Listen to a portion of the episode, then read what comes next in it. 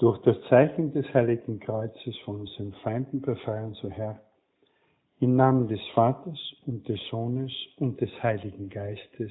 Amen. Mein Herr, mein Gott, ich glaube fest, dass du hier zugegen bist, dass du mich siehst und dass du mich hörst. Ich bete dich in tiefer Ehrfurcht an. Ich bitte dich um Verzeihung für meine Sünden und um die Gnade, diese Weile des Gebetes so zu halten, dass sie mir Frucht bringt. Maria, meine befleckte Mutter. Heiliger Josef, mein Vater und Herr, mein Schutzengel, bittet für mich. Heute feiern wir den ersten Fastensonntag. Und es ist ein bisschen eine Ironie oder sagen wir so, eine Besserwisserei. Es ist ja aufgrund der Sonntage, dass eben die Fastenzeit nicht 40 Kalendertage dauert, sondern 46 Tage. Ich sage es immer so. Sie hat 46 Tage, ist, sagen wir so, Bruttofastenzeit, damit 40 Tage Nettofastenzeit herauskommen, weil ja die Sonntage in der Fastenzeit nicht zählen.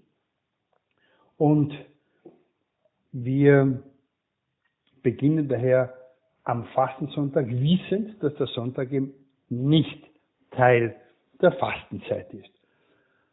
Wobei wir nun beim Thema sind, weil wenn wir unter Fastenzeit ausschließlich eine Ansammlung von schönen Traditionen, wie zum Beispiel kein Alkohol, keine Zigaretten, keine Schokolade, kein Fleisch etc. verstehen, da verkommt bei uns in unserem Leben, in unserem christlichen Milieu die Fastenzeit zu einer diätetischen Zeit. Das wäre zu schade.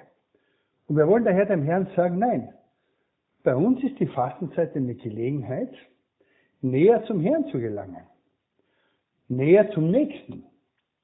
Eben eine Gelegenheit, uns zu bekehren, eine Gelegenheit, um als Kinder Gottes zu leben. Sollte das nicht am Ende der 40 Tage herausschauen, dann können wir meinetwegen so gefastet haben, bis uns die Haut von den Knochen runterhängt. Es hat uns keinen Millimeter näher zu Gott gebracht. Das wirkliche Fasten ist jenes, von dem das Tagesgebet sagt, allmächtiger Gott, gib uns durch die Feier, durch ihre Feier, die Feier der 40 Tage, dass wir in der Kenntnis Jesu Christi voranschreiten, um die Kraft seiner Lösungstat durch ein Leben aus dem Glauben sichtbar machen.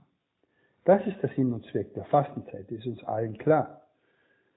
Wäre nämlich das andere im Vordergrund und ich muss gestehen, in meiner etwas deftigen Art, kann mich erinnern, in einem Konferenzzimmer, wo ich arbeite, wurde mal so vieles gesagt, was man in der Fastenzeit alles macht. Und ich kommentierte dann launig, hat niemand von euch den Vorsatz gemacht, in der Fastenzeit zu beichten? Betretenes Schweigen.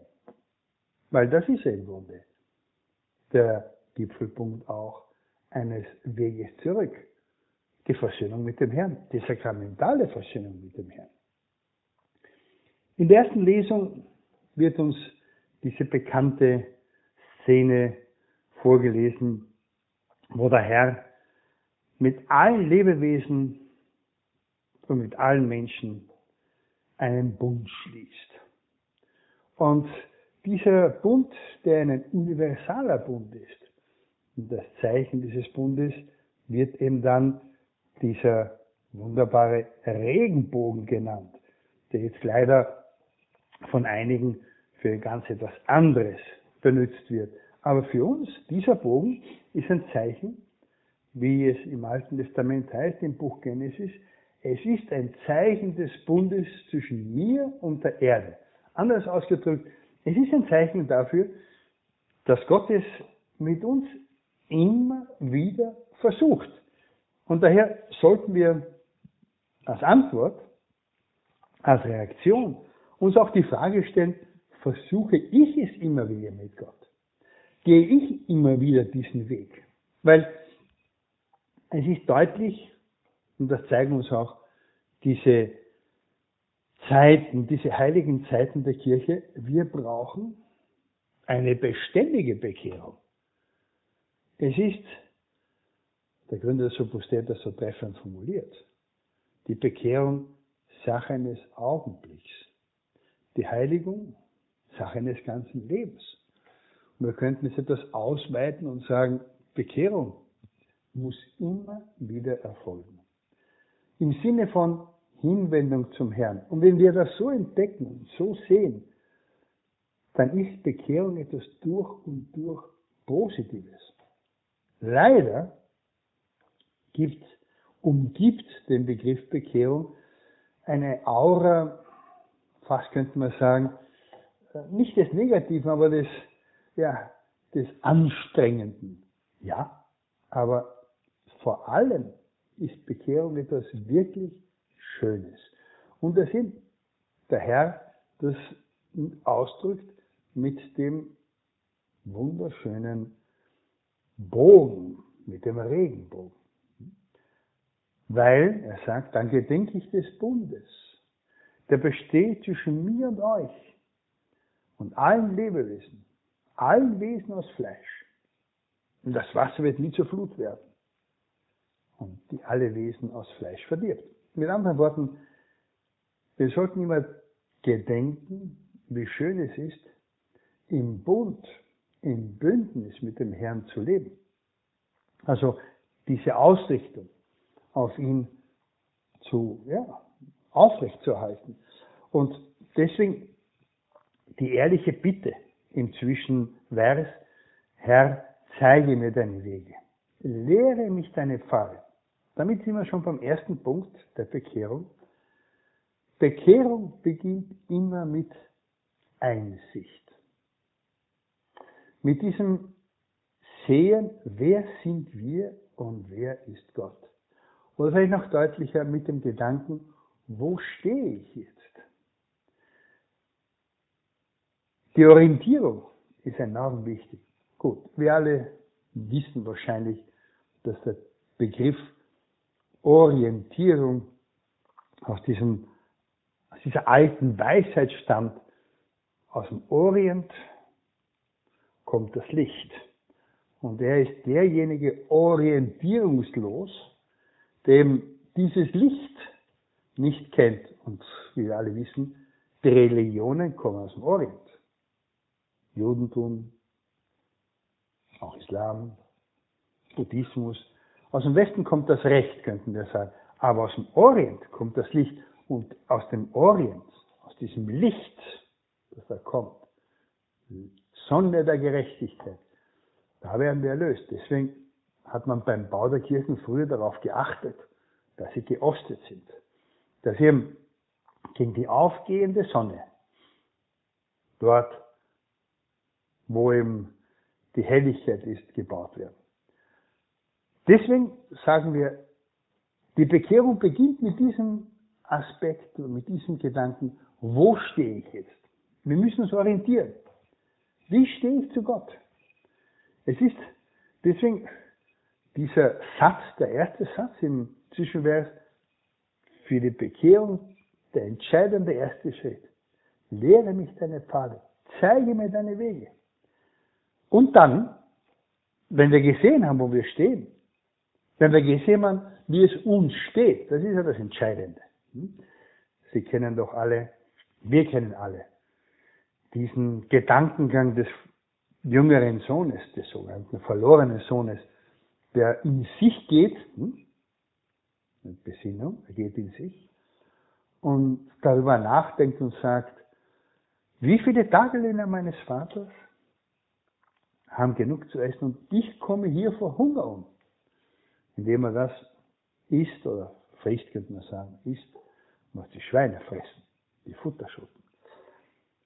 Also das ist der erste Aspekt. Zu wissen, wo stehe ich. Wo stehe ich in meinem inneren Leben? Wie steht es mit meinen Tugenden? Welche Laster habe ich mir angedeihen lassen? Weil die fahren damit in unserem Boot. Die klammern sich an uns. Und deswegen dürfen wir das nie aus den Augen verlieren. Zeige mir deine Wege, lehre mich deine Pfade. Und dann heißt es aber, das ist der nächste Schritt, führe mich in deiner Treue. Einsicht ist zu wenig. Das wissen wir ganz klar. Das nächste ist der erste Schritt. Die Entscheidung. Wissen und Wollen. Beide Kräfte unserer Seele müssen in die Richtung Gottes weisen.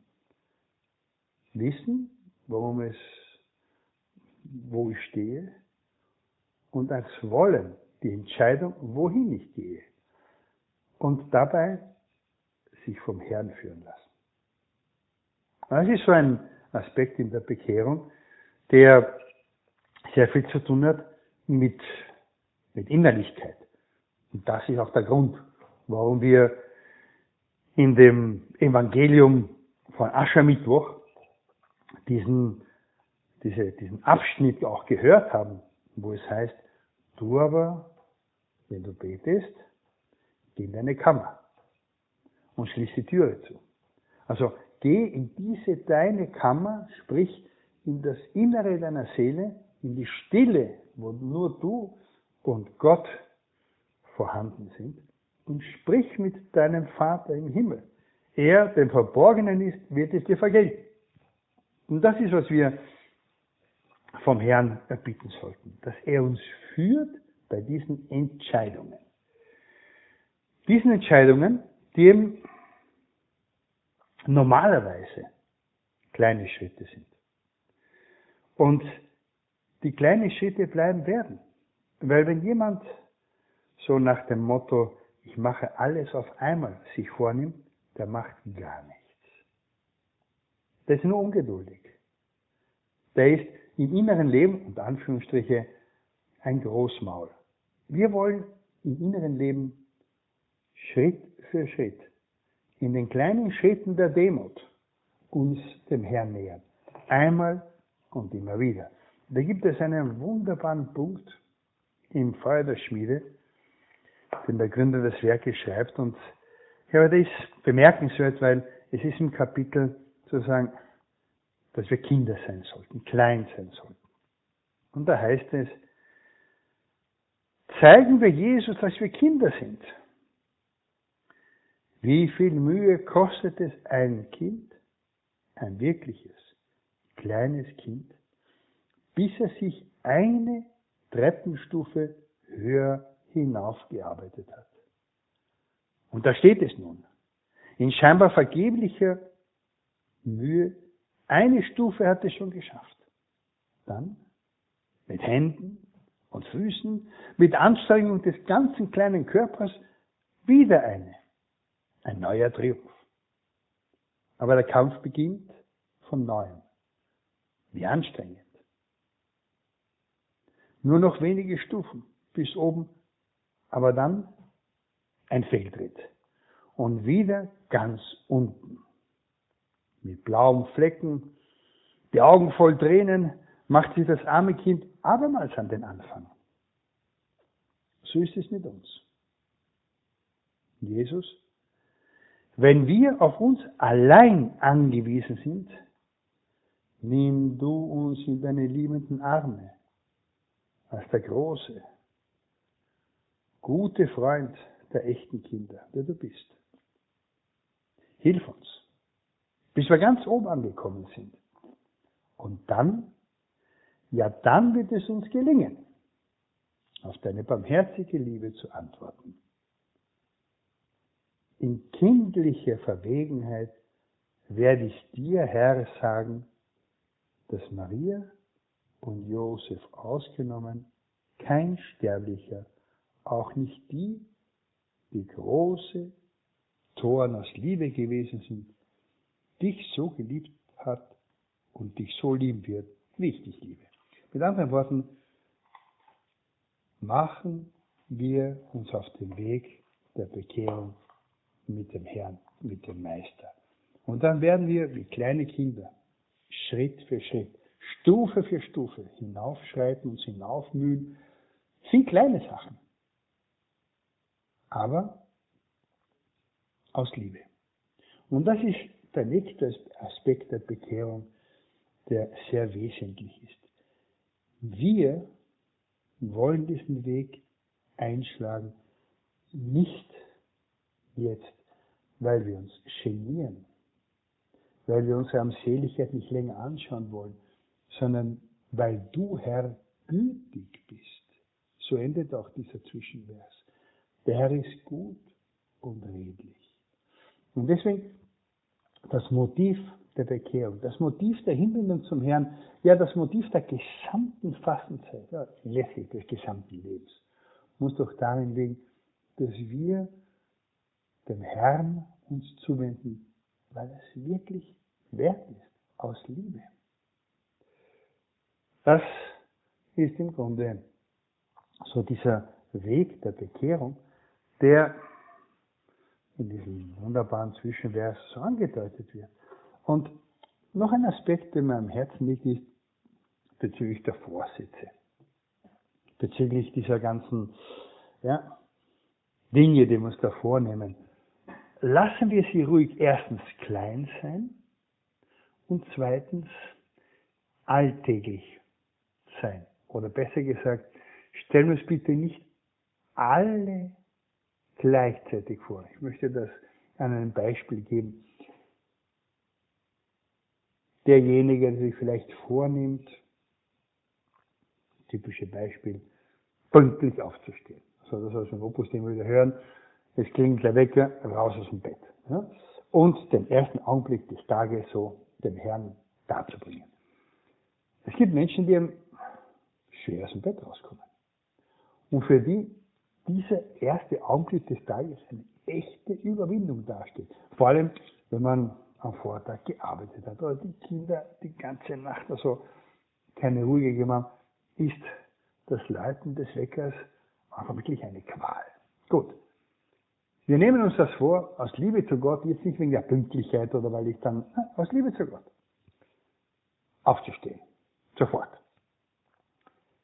Der große Feind von seinem Vorsatz liegt darin, dass wir uns eben vielleicht sagen, und jetzt muss ich alle Tage meines Lebens beim Wetterklingeln aufstehen, ja, dann lassen wir es sein.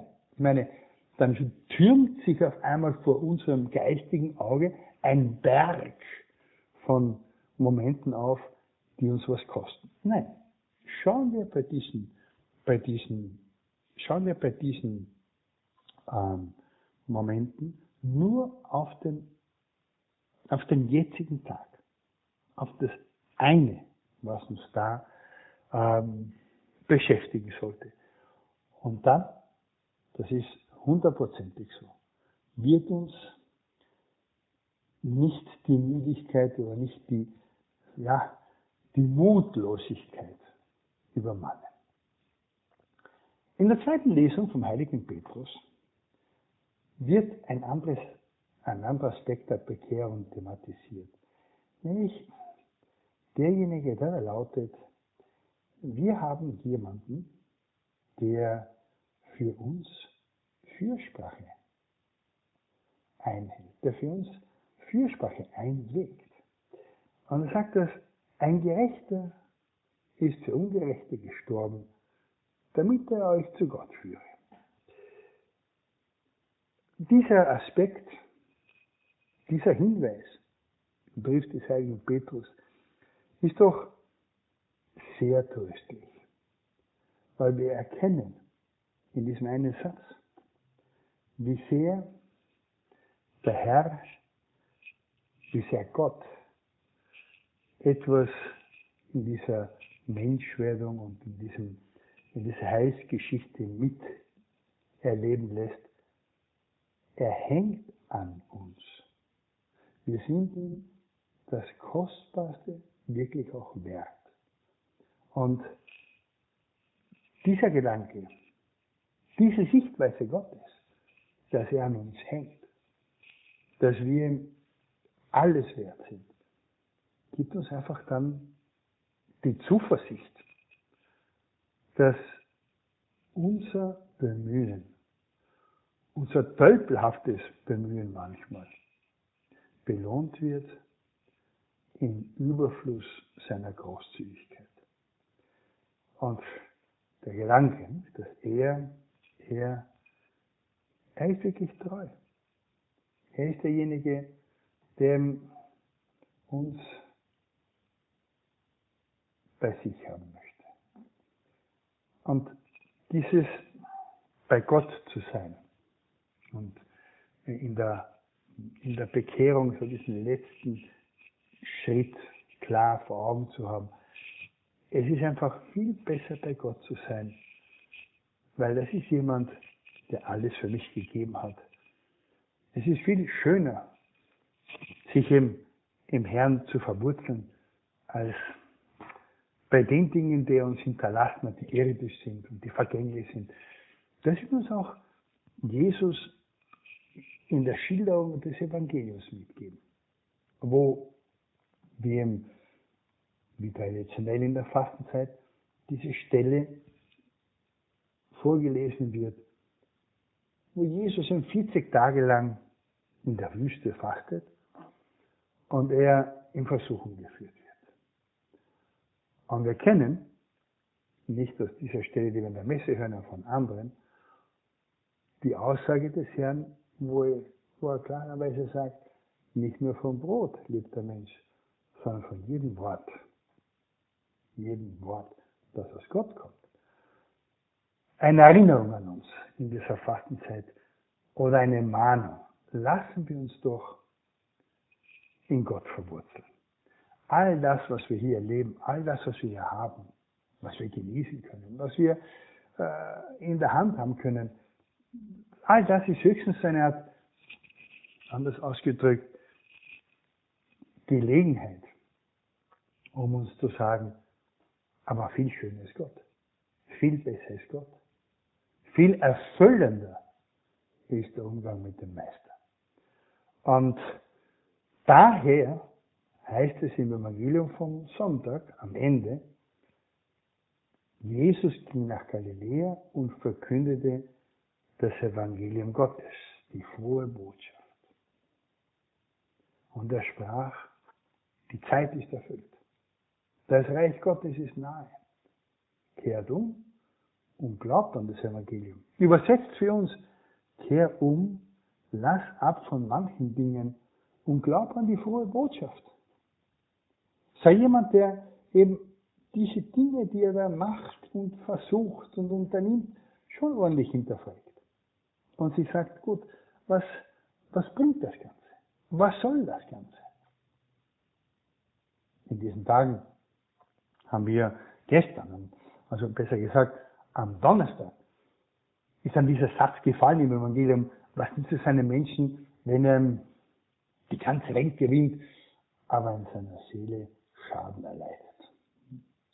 Das ist, jedes Mal, wenn ich diese Stelle vom Evangelium höre, denke ich an eine, eine Szene im Film Ein Mann für Jahreszeiten, wo es um Thomas More geht. Und Thomas More ist in seinem, in seinem, ja, in seinem Prozess und ihm gegenüber steht jemand, der eine, ja, der eine Falschaussage tätigt. Letztlich ist es diese Aussage, die dann Thomas Morus ähm, ja, dazu gebracht hat, hingerichtet zu werden. Und Thomas Morus schaut sich diesen Menschen an, der eine Kette hatte, auf der die Insignien von Wales waren. Er war nämlich ernannt worden, hat einen hohen Staatsposten in Wales bekommen. Wahrscheinlich, ja, als Belohnung für sein Meineid. Und Thomas kommt zu ihm und sagt, gut, ich bin verloren. Mit dieser deiner Aussage bin ich ja, todeswürdig. Und dann nimmt er die, diese Kette und sagt, was nützt es einem Menschen, wenn er die ganze Welt gewinnt, aber an seiner Seele Schaden erleidet. Aber für Wales, liebe Schwestern, für, wie viel, für welche andere Dummheiten haben wir manchmal die Nähe Gottes aufgegeben? Für welche wirkliche Dummheiten sind wir aus dieser Freundschaft Gottes ausgetreten? Und vielleicht irren wir. Unterwegs sind wir unterwegs in der Irre. Und deswegen dieses Umkehren. Wir haben gesehen, Bekehrung hat so diese Stufen. Einsicht. Sich entscheiden. Sich führen lassen vom Herrn. Dabei bleiben, dass wir immer Kinder sind, die im Einfachen, im Schlichten, in, der, in, den, in den kleinen Sachen kämpfen werden. Kinder, die eben wissen, das ist ein Glaubenswissen, wie viel wir dem Herrn wert sind. Kinder aber, die genau wissen, es ist schön, bei Gott zu sein. Es ist erfüllend, bei Gott zu sein. Es ist eben etwas, was der Herr als Zusammenfassung nach seinen 40 Tagen des Fastens verkündet. Das Reich Gottes ist nahe. Kehrt um. Glaubt an das Evangelium. Haltet fest an der frohen Botschaft. Bleibt in dieser frohen Botschaft fest verwurzelt. Bleibt bei Gott. Das ist sozusagen diese, diese, diese Einladung, weil wer das so macht, wer diese, diese Schritte vor Augen hat, der versteht wirklich, was die Fastenzeit ist. Und er verwandelt nicht die Fastenzeit in diese, ja, fast könnte ich sagen, ist eine Komödie, die wir manchmal so da erleben in unserem Umfeld. Es ist ja traurig zu sehen, was aus einem Glaubensleben passiert, wenn der Glaube verdunstet, dann bleiben manchmal wirklich sinnentleerte Rituale übrig. Weil jeder versteht, dass 10 Kilo weniger mich nicht mehr zu Gott führen. Oder mehr Muskeln, weil ich jetzt regelmäßig gelaufen bin in der Fastenzeit, mich nicht ein teurer Jünger Jesu machen. Und deswegen nehmen wir es doch vor, in dieser Fastenzeit, wenn wir schon Opfer machen, kleine Überwindungen auf uns nehmen, dass es jene sind, die uns näher zu Gott führen und näher zum Nächsten. So wie wir, zumindest in meinem Bereich, wo ich früher gearbeitet habe, hieß es immer, das beste Opfer in der Fastenzeit ist ganz einfach, denen das Leben angenehm zu gestalten, die mit dir zusammenleben. Da gibt es nichts Besseres, als mit Menschen zusammenzuleben, die die Fastenzeit wirklich ernst nehmen. Bitten wir in dem Sinne auch Maria, unsere Mutter, dass wir in der Fastenzeit genau das entdecken. Die Gelegenheit, ein Leben zu führen in Fülle. Die Zeit ist erfüllt. Maria, die Mutter der schönen Liebe, möge uns die Tiefe unserer Berufung wieder vor Augen führen.